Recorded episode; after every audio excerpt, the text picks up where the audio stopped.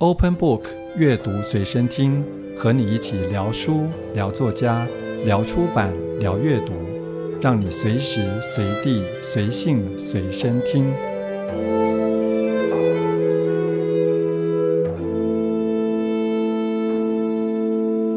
各位听众朋友，大家好，欢迎再度收听阅读随身听，我是吴家恒。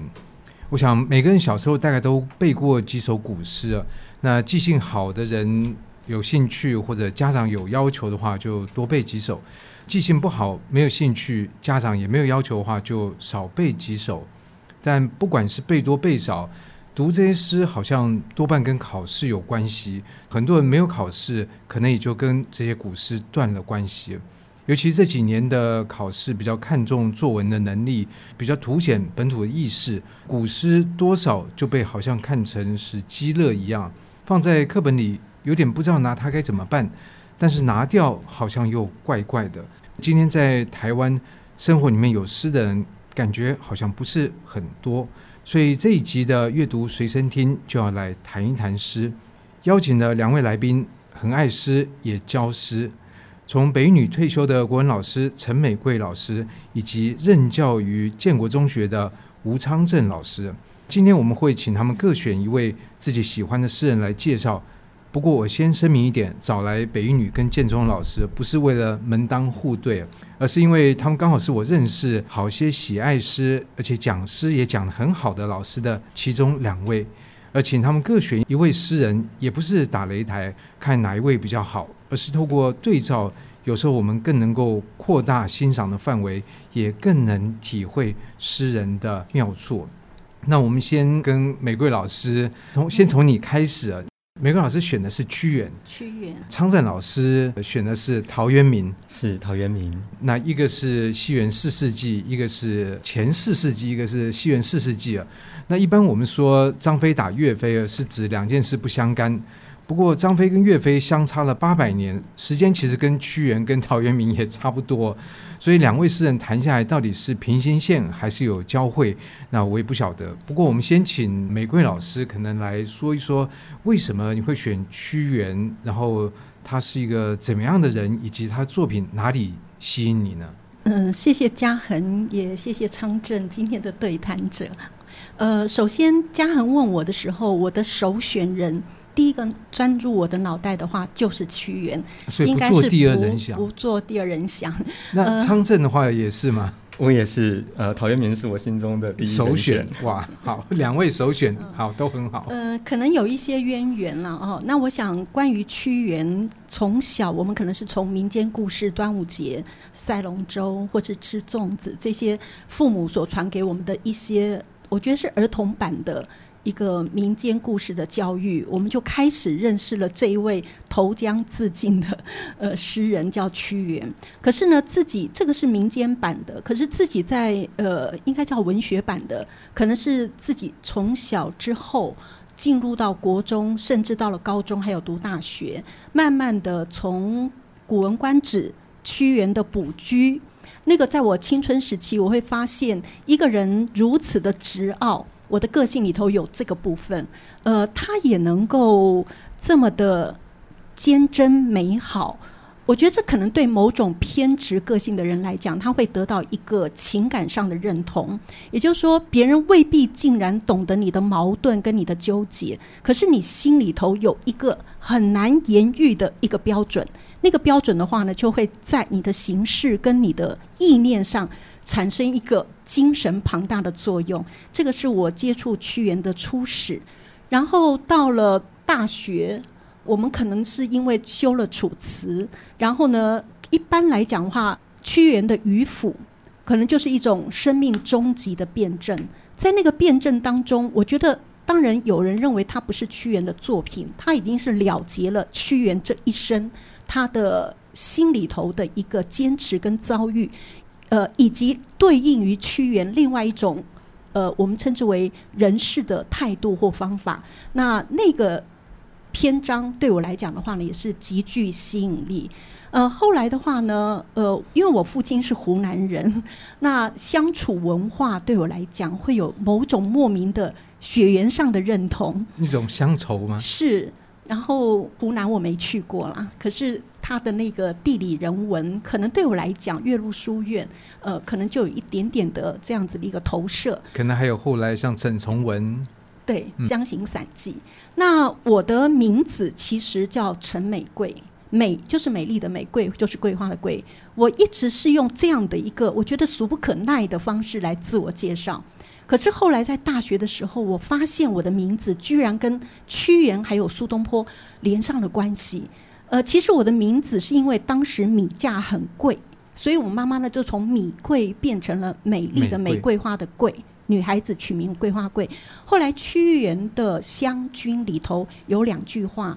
第一句话呢叫做“美要渺兮宜修”，也就是说我们的内外在的美，它事实上是一个自我的精进跟锤炼。然后呢，配无晨曦贵州，所以我的美跟贵就出现在。屈原的《湘君》的文字里头了，所以好像有一种认同。那后来我们发现说，郑愁予他本来名字的话叫郑文涛，那他名字怎么会美到一种不可思议的状况？对，江晚郑愁予嘛，那个是辛弃疾的诗。事实上这边的话，他说《湘夫人》里头有“弟子降西北渚，暮渺渺兮愁予，袅袅兮秋风，洞庭波兮木叶下”。所以我们就会发现，只要从诗词里头去。剪出你喜欢的字句，就会形成你生命当中某一个姓氏、姓名的符码。那我后来在我的同学当中，我发现好多女孩子名字都跟植物有关，跟一些花草、香草、兰芬有关。我发现这个的话，当《诗经》它是鸟兽草木虫鱼之外，包括屈原的。楚辞里头的作品也都充满了这一种花草的世界。那我们这样讲，可能是有某一种女性情感，或是对文字敏感的投射。但屈原在我的心目中，他是一个极度的诗人，也就是说，他是一个我称之为内心外在，还有他整个人格特质是一个诗的传播者。所以，这个对我来讲是一个诗人。很早很早，我认为。无人能比，西元前四世纪就有这样的一个以屈原名号，不是《诗经》一个集体创作，他是一个诗人名号的。照今天来讲，他是奥运级的诗人，诺贝尔奖、诺贝尔级的诗人，因为他的代表性，他的创作的高度、纯度，以及活出诗人这一生他的命运、他的国政、他的悲情，以及他哲学命题的思考。这个都是我对屈原非常心仪的主要的原因。因为我们知道，很早期的诗人有时候会带一种传说的色彩。嗯、那屈原是一个真实的人物，第一个这样真实存在的诗人嘛？可以这样说。呃、因为有《史记》，《史记》的话有一个《屈原贾生列传》，在《史记》里头，对于屈原的形象的出场。也就给予了他我们后来所认同的一个状态。他出生于一个贵族嘛，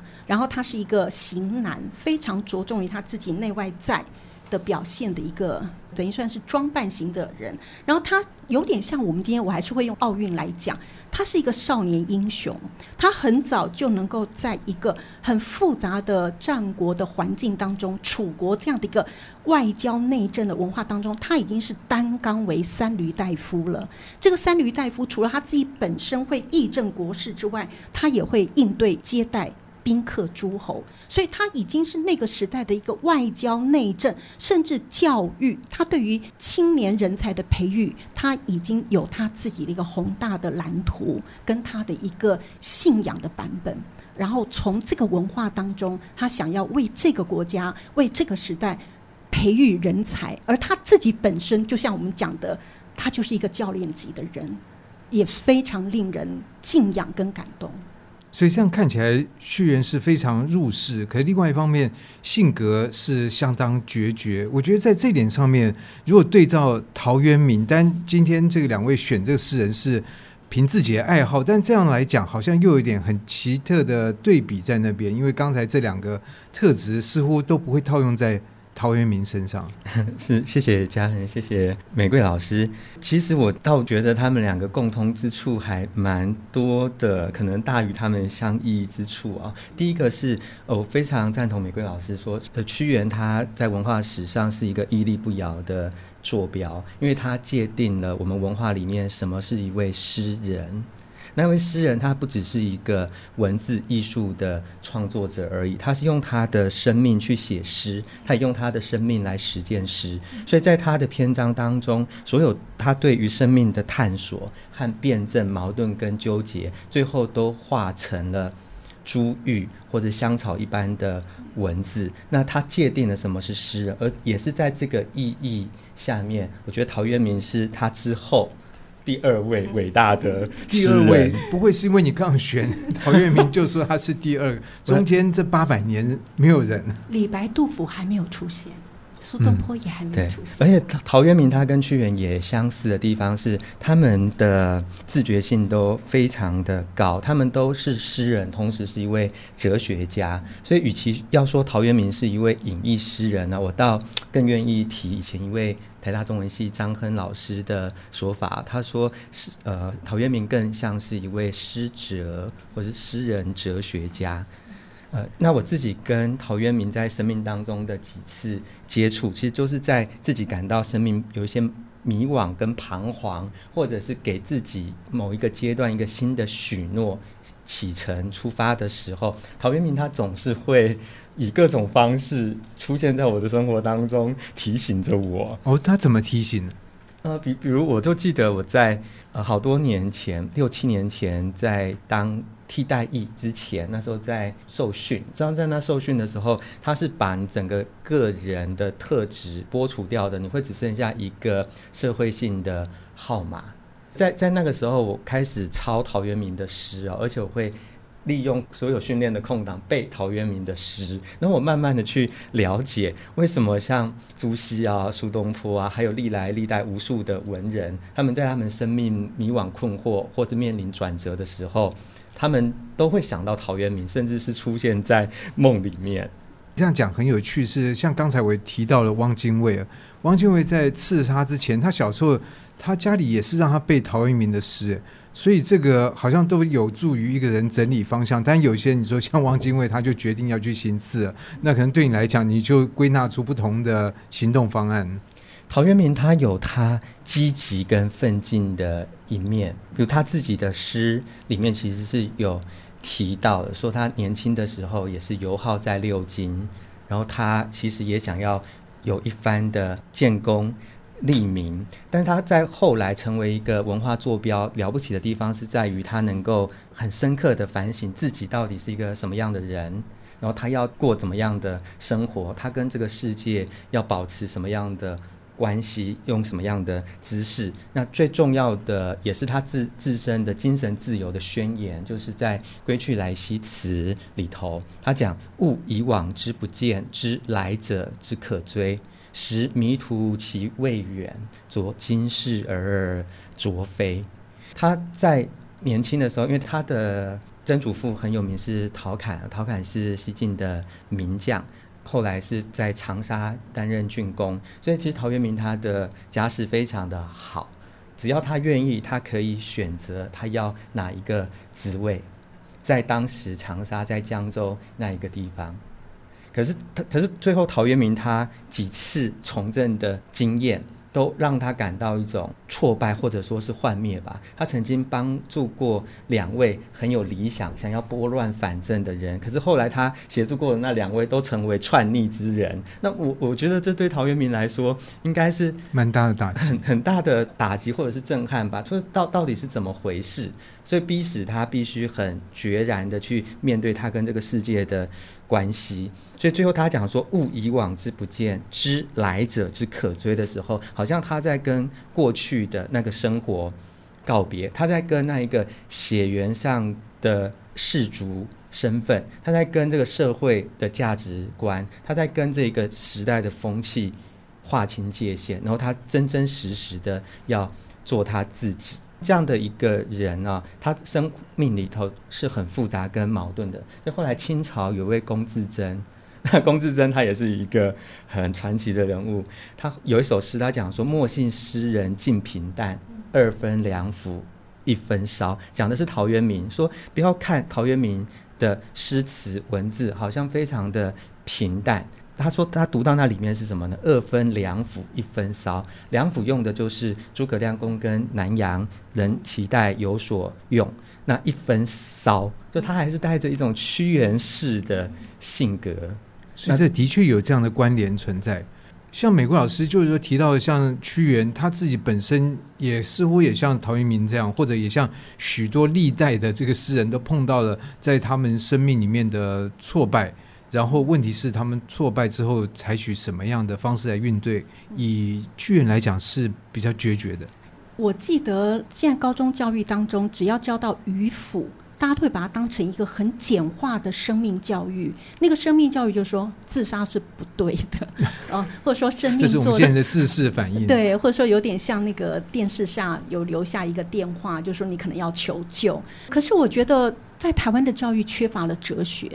那个哲学它是探究那个生命的本质。而生命本质当中，呃，刚才昌正有说那个陶渊明是哲学家。事实上，这些问题屈原其实都，我不是说陶渊明的问题，我说这些人的存在的问题。人的本质性的问题，人所遭遇的这样的一个历史的脉络的命运的国政的外交冲突的时代的命题，其实，在屈原自己的作品当中，呃，尤其是屈原的长诗叫做《离骚》，他从他自己的一个自传性的书写，他是来自于什么样的背景，什么样的一个养分，然后他在这当中，他是如何的立定他自己自处的一个人生的。一个坐标，然后到后来还有一首是《天问》，他将近一百七十二个问题，也就是说，我们今天讲的翻天覆地、上穷碧落下黄泉的，把这一些，包括刚才呃嘉恒有一点担心，屈原是不是一个倾向于入世者？事实上，在楚文化当中，它有一个氤氲的山川，它有一个神话的背景，然后它本身地形当中的。多棱，还有水文，它会造成跟北方平原不同的那样的一个生命的触动跟养分。然后，北方的文化通常是史官文化，南方的文化我们称之为巫官文化。包括屈原本身，也有人怀疑，当他因为年份太早，西元前四世纪，他有没有一个灵的灵媒、灵巫的一个身份？那我觉得，就我的。阅读当中，他的作品的呈现，除了反映现实的生命困局之外，他大量的九歌那样的一个作品，还有他在任何的叙述当中，都会飞出了人界。飞出了我们有限的世界，然后去探索更无穷的，可能是更山川的，可能是更看不到的文化的这一些方面的一个运作的命题。所以我觉得他给我的感动，可能是分成两个部分。一个部分，他身为一个社会人、责任者、政治者，啊，他也是一个世家这样的一个身份。除此之外的话呢，他有一个辽阔的。代表楚文化的一个想象的世界，这就是我心目中的诗人的一个双面性。这个如果放在西方的文学传统里面，就会把它归在跟浪漫主义的精神，嗯、把它连在一起。对，我们对于浪漫，像那个我们呃有抒情传统这样的说法嘛。事实上，抒情传统并不是那么软性的，只是一味的情感的作祟，它事实上是一个言志而抒情的状态。那那个志就在。他等一下我要介绍的那一那一首《菊颂》里头，呃，很小的时候，很年轻的时候，他就有一个很纯然的心智。那至于那个所谓我们今天讲的一个情，我觉得那种情是对人有温度、有爱，呃，然后他也有梦想。他也有哀生民之多艰的这样的一个人生苦难的体验，虽然他是贵族出身，我觉得这样综合起来的话，他会是一个很有厚度、很丰富、很多层面的一个诗人，所以我刚会用诺贝尔级来说他的原因。不过，在我们的节目里面，要用一小时不到的时间来呈现两位很丰富的这个诗人，其实并不容易啊。既要能够算是介绍到，可是又要对听的人来讲是有感，其实是难度蛮高的。不过，刚才玫瑰老师其提到了《橘颂》，所以为什么会在今天这节目里面特别来选《橘颂》？其实如果要介绍屈原，当然他是自传长诗三百七十三句话的一个，我们中国长诗系统是比较缺乏的。可是屈原在前四世纪，他就拿出了他的一个生命的自传史诗，他的那个《离骚》，这是我优先的首选。再来的话呢，就是他的《天问》。那至于卜居啦，或是渔父，我们经常看到国殤，我就不在我的考虑当中。可是也因为时间的关系，我就只好，呃，从他年少时候的第一首，呃，我们称之为咏物诗《橘子橘颂》来谈。那我刚找来的时候呢，我发现，在我们的这个呃 Open Book 里头有一本书说，愿我化作一棵树。那我就特别看一下里头有没有人以橘子当成他的一个生命的本命树，呃，没有哈、屈原的橘颂呢，它有点像《诗经》的句法，它大概是四句为主，再加上一点西字的话，就变五个字。我算了一下，大约的话呢，是一百四十四到一百六十个字左右的，加上西以后的状态，这个。长短是我觉得可以转述的。那我稍微念一下其中几个关键的句子啊。他一开始说：“后皇嘉树，橘来弗兮，寿命不迁，生南国兮，身故难洗，更衣滞兮，绿叶素容，分其可喜兮。”这里头有几个关键。第一个关键的话，就是他是一个认乡土的人。我觉得那个乡土不是一个狭隘的，而是说他在那样的一个天地，就像沈从文这样子，他自然有一个。土地的概念，而土地当中的橘树，我想在他很小时候就种下了这样的一棵生命之树。然后呢，他这里头会提到“寿命不迁，身故难洗，更衣滞兮”。我觉得这个不是我们今天后人所讲的一个狭隘的锁国的观念，而是他对于那个土地的认同，他的出身，还有他心里头早年种下那棵树的那样的一个。人生的大愿，他是一个坚持到底的人，也可能像我们今天看到的这些少年的奥运英雄，他们也可能从小他们就某种你很难去晃动摇动他的坚持。那这个是一个内在，而那个外在的话呢，它会有一种绿叶素容，因为它就是一个常绿的植物。然后呢，白色的花朵在五六月会开。那那个白色，就屈原来讲的话，他那边有讲到金色内白，类刃道兮。分晕宜修，夸而不丑兮。也就是说，他从他的一个外在的树身植物的特质，他去投射到他自己的心里头的那样的一个愿望。那他的诗的后半段的话呢，就是再重复。从一个外在形体的咏物的状态进入他内心自己本身，我觉得这是一个深愿，他自己许下的一个愿望。这个愿望的话呢，他当然是希望他有一个独立的人格，他有一个苏轼独立、独立不迁、恒而不流、必心自胜。哦，秉德无私、参天地的这样的一个植物性格，然后呢，在这个植物性格当中，他当然也会投射到屈原，他到底是我们诸子百家当中比较倾向于哪一家？如果简化来讲，他有儒家的性格，这儒家的性格，他对儒家所典范人物，包括。伯夷、叔齐或是周公，他也有那个承担那个使命。当然，他没有像儒家那么的一个完全入世，因为他是楚国文化。可是这当中你会发现，他在年少时候心中就有他的典范，他的向往。他可师长兮，性比伯夷，自以为相兮。那个相就是我们今天偶像的相，永远种植在他心中的那种高洁的灵魂。所以这样来讲，居然在这样的一个作品里面，就像刚刚玫瑰老师说的，他用菊这个植物来表达他跟土地的这个关联。那这个倒是会让我想到，就葡萄酒里面讲的。风土对话，就它不是一个从狭隘的说这个酒一定是要属于某个地方，而是这个地方的日照、它的土壤，自然就孕育出这样的一一个植物出来。当然，既然我们提到酒，我们就要到昌正身上，因为昌正今天选的是陶渊明很有名的，他写了二十首的饮酒诗。是，今天想要和大家介绍是陶渊明的一组作品《饮酒诗》。如果用那个陶渊明第一位知己，那可能是昭明太子萧统，就是编《昭明文选》的那一位萧统。他在帮陶渊明的诗编辑写序的时候，他其实就有提到了说，陶渊明诗啊，偏偏有酒，但那个酒啊，并不是说陶渊明他要逃避或者买醉，那和。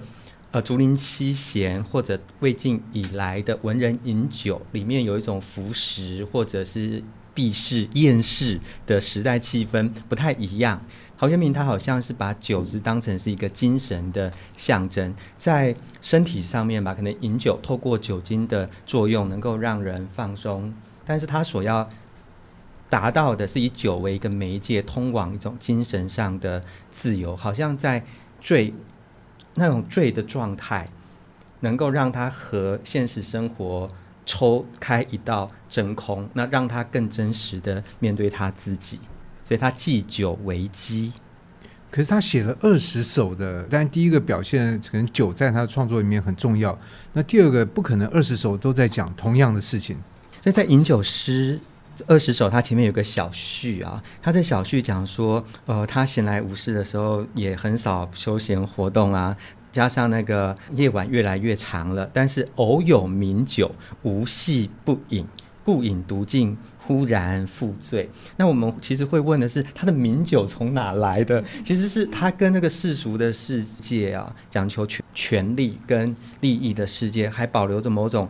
联系。很多人邀请他来拜访他。希望他出去为他们做事，所以他表面上是在喝了酒之后呢，心里面有些杂感，但他这个感想其实就跟送酒的人会有关系，跟送酒的时候别人给他的一些建议啊，或者是劝告也有关系。那但陶渊明他又刻意的似乎模糊了这一种政治跟社会的意识，他。在序里面说，既醉之后啊，他喝醉了之后呢，他往往就即兴的拿起笔来写几句诗，用来自娱。累积的多了，那这这组作品好像也没有什么样的次序，但累积多了，就姑且把它记录下来给大家看一看吧。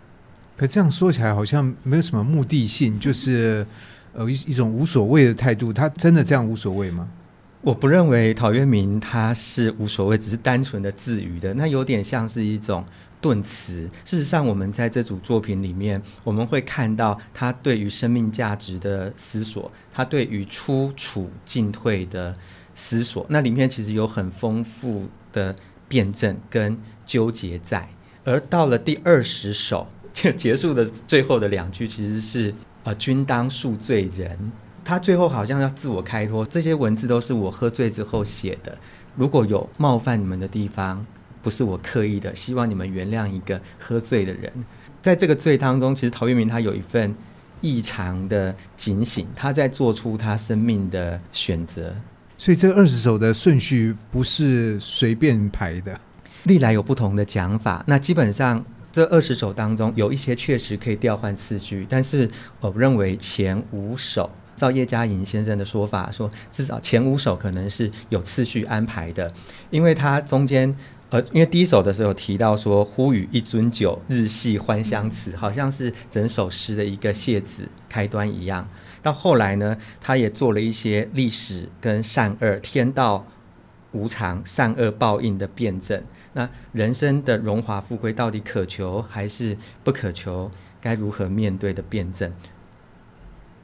而到了第四首的时候呢，呃，这其实就可以接着刚才玫玫玫瑰老师所讲的是屈原说：“嗯，愿我化为一棵树。”那如果是陶渊明的话，他就是愿我化为一只鸟。因为在饮酒诗的第四首，他把他在前三首他对于呃历史人生的典范的辩证啊，他他做了一个总结了。只是他这个总结不是。哲学性的提出，而是一个意象，所以他是用一只鸟来当做自己的比喻。第四首是昌政老师要特别稍微做一点阐述的诗，是，那我先把它读一遍好了。其实它的文词字面也很清楚，那我读完了之后呢，我们大概就可以了解它到底是怎么一回事。说：萋萋失群鸟，日暮犹独飞，徘徊无定止。夜夜深转悲，历响思亲远，去来何依依。应值孤身松，恋何遥来归？尽风无容目，此应独不衰。托生以得所，千载不相违。其实他是把自己比喻成是一只孤飞的独飞的鸟儿，在日暮的时候呢，没有自己的同伴。然后在每个夜晚发出着孤独的哀鸣，所以他不是一开始就是恬淡的，然后享受他的田园生活。他讲“立想思亲远，去来何依依”。立想，他心中其实有志，想要抒发，然后他徘徊无定，他四度做官，然后四度离开。那在这个过程当中，他经过怎么样的纠结？可是他最后告诉我们，他人生的选择啊。这只失群鸟，就它的自况，遇到了一棵孤生松。那大松树当然也是一个志性高洁的象征，而且它特别强调，这棵松树也是与群不同的，而是孤身。那接下来这一个关键词是恋，这个是屈呃陶渊明他在性格上跟屈原，我想很大不同的地方，因为陶渊明他最后选择的是恋和遥来归，那个恋他会把他自己的精神跟生命。收起来，持守住，而且归归返到生命原初最自然的状态。那后面也等于是他个人的宣言：“晋风无容木，此应独不衰。”尽管外在的世界如此的风雨板荡，但是他已经找到了他要依托一辈子、永远不相离的所在。所以托生以得所，千载不相违。所以这首诗在后面还是有一个比较 happy 的 ending。不像曹操那个绕树三匝无枝可栖的惨状，是，但我觉得陶渊明他是自我鼓励啦，因为这个选择要付出的代价非常大，那个代价包括自身的衣食上的，所以他有另外一首作品叫乞食诗嘛。那天冷的时候呢，他说他希望冬天呢、哦、赶快听到鸡叫，为什么想赶快听到鸡叫？因为代表天亮，天亮就温暖了，否则他的连御寒的。棉被都不够，那醒来了之后呢，他就没有饭吃啊，他就想要去去乞食，但是又不好意思在自己的村里当中，所以他就走了很远很远很远，走到一个可能没有人认识他的地方，他才敲门，那有人应门了之后，提供他一些食物，然后他对他的孩子也非常的歉疚，因为他有五个儿子。对，这样的一个选择，的确不是只有他自己受到影响，而是整个这个家庭都受到影响。不过，像刚才第四首的饮酒诗完了，接着第五首就进到一个比较好像更舒缓的心境里面，感觉不出来你刚刚说的那一层。第五首其实真的很特别，也是非常知名的作品哦。呃，那有人认为说这首诗它不只是表现了中国诗最高的境界，同时也是中国哲学。讲天人合一或是物我合一的表现，啊是他说：“结庐在人境，而无车马喧。问君何能尔？心猿地自偏。采菊东篱下，悠然见南山。山气日夕佳，飞鸟相与还。此中有真意，欲辨已忘言。”这首诗算是蛮有名的诗，它对里面有一些句子都是算耳熟能详。不过你喜欢这首诗，是因为一个文学史的定位，还是它对你来讲有特别的吸引力？它对我来说会有一种特别的魅力哦，就在于什么呢？在于它总是能够用一个自己亲身的经验、而真实的感受去传达他在生活里头的状态。比如像他讲“结庐在人境，而无车马喧”的时候，他其实不单纯只是在做一个记录跟交代，而是他把他生活的经验跟他在这一份隐居避世的心情都写出来了。那他后面最精彩的是他讲“采菊东篱下，悠然见南山”的那一个瞬间。其实我们会问：南山难道不是一直都在那吗？对，山应该都在那边。难 难道难道山是会突然消失，或是突然拔地而起吗？那如果不是的话，为什么陶渊明他要特别去书写那一个瞬间？而且我们知道那个那他所勾勒出的那幅画面是有动态感的。他他个人的动作是先采菊东篱下，那菊啊、他可能是要泡菊花酒，那个是他个人生命的享受。然后就在那不经意的抬头间，他可能看到了南方的一座山。所以山一直都都在那边，但是看的心情不一样，这时候才有这个悠然在那边。是那个悠然，就好像是某一种那种瞬间，他看到的东西不只是物理现象，不只是自然界的那一座山，而那个山好像变成他心里面的某一种永恒的象征，而那个永恒的象征，它在陶渊明这整幅的作品所呈现出来的画面当中，是给人安定的跟享受的，所以他后面才会讲说“三气日夕佳，飞鸟相与还”。再一次，他好像又把自己转喻成是天空中的飞鸟，而是怎么样的飞鸟？是归巢的，黄昏的时候。要返家的归鸟，仿佛陶渊明再一次说：“我也找到了属于我的地方。”不过，在这样的一个饮酒诗里面，第一个并没有直接提到酒，然后在里面其实是一个自然，而这个自然其实跟屈原的自然感觉相差很多，里面没有什么鬼鬼怪怪的东西在那边。所以，但第一个不知道，像美国老师，你怎么看待陶渊明的这些作品呢？其实，在陶渊明的诗作当中，我最喜欢的是《归去来兮辞》，然后最后他有“乐夫天命复奚疑”。我有思索过这个问题，可能是因为陶渊明在西元后四世纪远离了春秋战国，然后我所谓远离，就是说他是接承于春秋战战国诸子百家当中，我们可能某一种道家或是儒释道他的某一种精神层面东西。他早年也是猛志毅四海嘛，他也是一个有心入世的、有责任感的人。可能他后来，我觉得他生命真的叫。赵嘉恒讲，可能是一种酒，他已经调出了他自己的味道。所以，我们在这个饮酒诗最后，他会说：“此中有真意，欲辨已忘言。”这个其实有点庄子的哲学在这里头。也就是说，嗯、生命当中的某一种说与不说，要与不要，呃，这样的一个。拿捏或是一种收放，他可能就是做他自己的一个很淡然的选择，然后这个淡然选择也形成了一个精神的价值，所以。真的，屈原如果是我的第一，陶渊明可能真的就是第二。我有思考过屈原他这样的一个说：“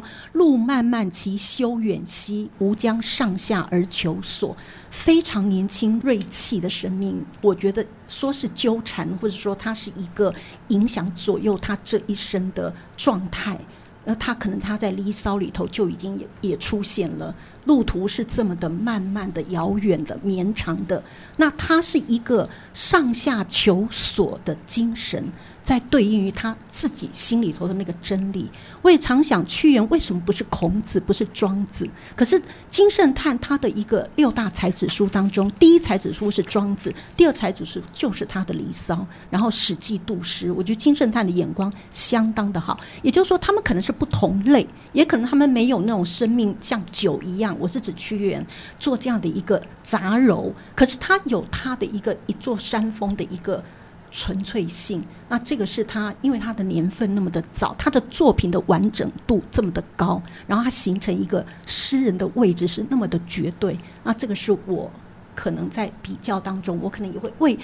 后设的思考啦，为什么屈原不是陶渊明，不是孔子，不是庄子道道家的人物呢？这个我们也会在想。不过说拿到配酒下酒的话，我觉得屈原的《九歌三鬼》哦，好像更适合拿来配酒。没错，那个呃呃，事实上我那时候读他的《九歌》哈，一二三四五六下九，事实上是十一篇。那当时的话呢，我就觉得文字非常的美，可是它形成了一套。所谓的仪式，我们在《诗经》当中，风雅颂赋比兴啊，那个颂它本身就是有一个舞跟容跟整个歌声的一个疑点的状况。那我觉得，呃，屈原他当然这应该不是他完全的原创，而是他吸收了这个文化的精髓，把这一套从颂神曲、迎神曲、颂神曲，然后经历了天神、地奇跟人鬼，人鬼就是最后的国殇，而这个地方面的神灵，他。讲的就是湘君水文哈，湘君、湘夫人、河伯跟山鬼。那天的话呢，东皇太有点像我们阿波罗这样子，云中君命运的，还有太阳神等等的。那我今天之所以会选山鬼的原因，是因为我看过徐悲鸿的画，他的山鬼是我早先的形象当中的女子的身影。那林怀民的这个九歌的演绎当中，哈，他当然给我一个全套的一个思考，或是一个神灵降临，或是我们跟神对话的仪式跟方法。可是他的山鬼是一个男神啊，那我当然还是回到我早期的认知，我稍微念一下山鬼的第一段，啊，就可以听得出来，我把它设定的位置。他说：“若有人兮山之阿，披薜荔兮带女萝，既含地兮又一笑。”子木鱼兮善窈窕，乘赤豹兮从文理，辛夷居兮结桂旗。披石兰兮带杜衡，折芳馨兮谓所思。余处幽篁兮终不见天，路险难兮独后来。呃，如果按照这种字面上来讲，它一个女性的一个等待，这里头出现了很多的思公子啦，那个公子或是呃或是思君的这样的一个词汇。呃，他是一个恋爱诗，可是整个屈原他们楚文化当中的跟。神灵的交往，他们可能就会有一些所谓的祭司，或者是一个女神，或者巫者做这样的扮演，而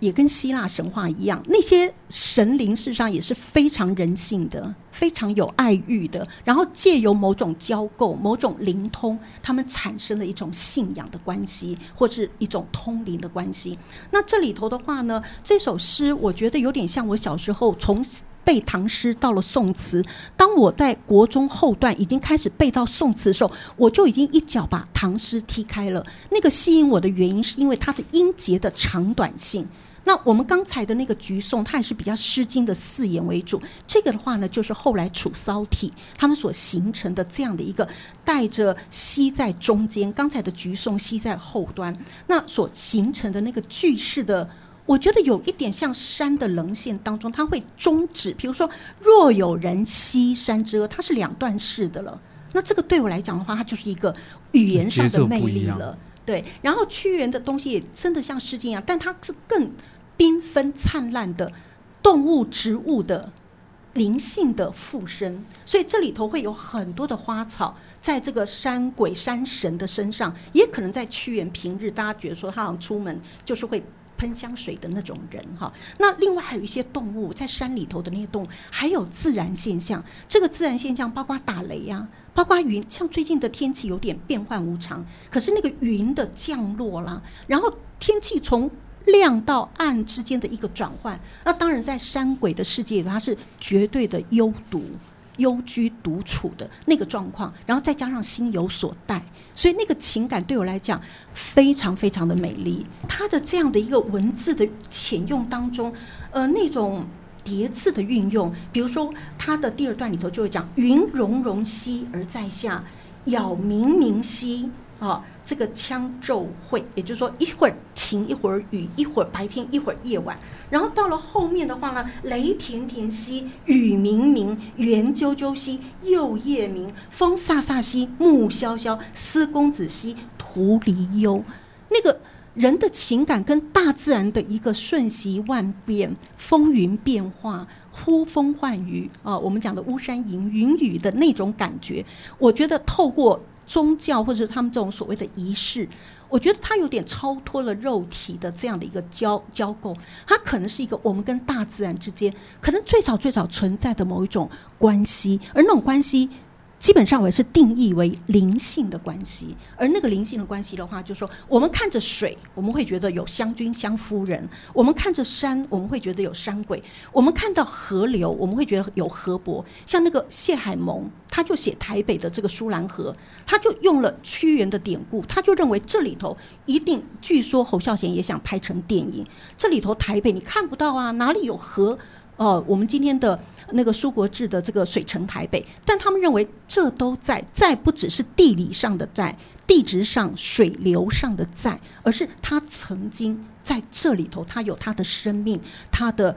河道，它的繁衍，它的地奇、神灵这些东西。那我觉得南方文化，它的巫的文化，它会让这些东西在我们的所谓的几个维度的世界当中，它可能可以有这方面的。我们称之为科幻呢、幻想文学的一个交融。我自自己定位成是南方人，所以这一方面的所谓的浪漫主义的东西，对我来讲可能是更接近于舞蹈、音乐、绘画这些璀璨文字，以及背后你所信仰的这些，真的叫做山川艺术之神灵。这个在我的脑海中，它是交融在一起的。我想透过玫瑰老师还有今天昌政老师介绍两位可以说截然不同的诗人，情趣不一样，但是他们的确有一些相通之处。只是节目的时间关系，我们没有办法在交汇之处做更多的琢磨。但是我想透过两位的介绍，应该都可以很感受到两位对于这两位诗人真的是非常的喜爱。那同时也希望他们的一种。情趣会丰富我们现在这个时代比较欠缺的一种哲学性的思考。对于很多的事情，不要那么单纯的说看到屈原自杀就觉得要去阻止他这样。事实上，在这里面有的东西可能更多。那这也是我们在这一集安排这样的一个对谈的这个原因。所以今天的节目呢，就非常谢谢玫瑰老师，也谢谢昌政老师。那也谢谢各位收听今天的阅读随身听。我们下周再会，谢谢。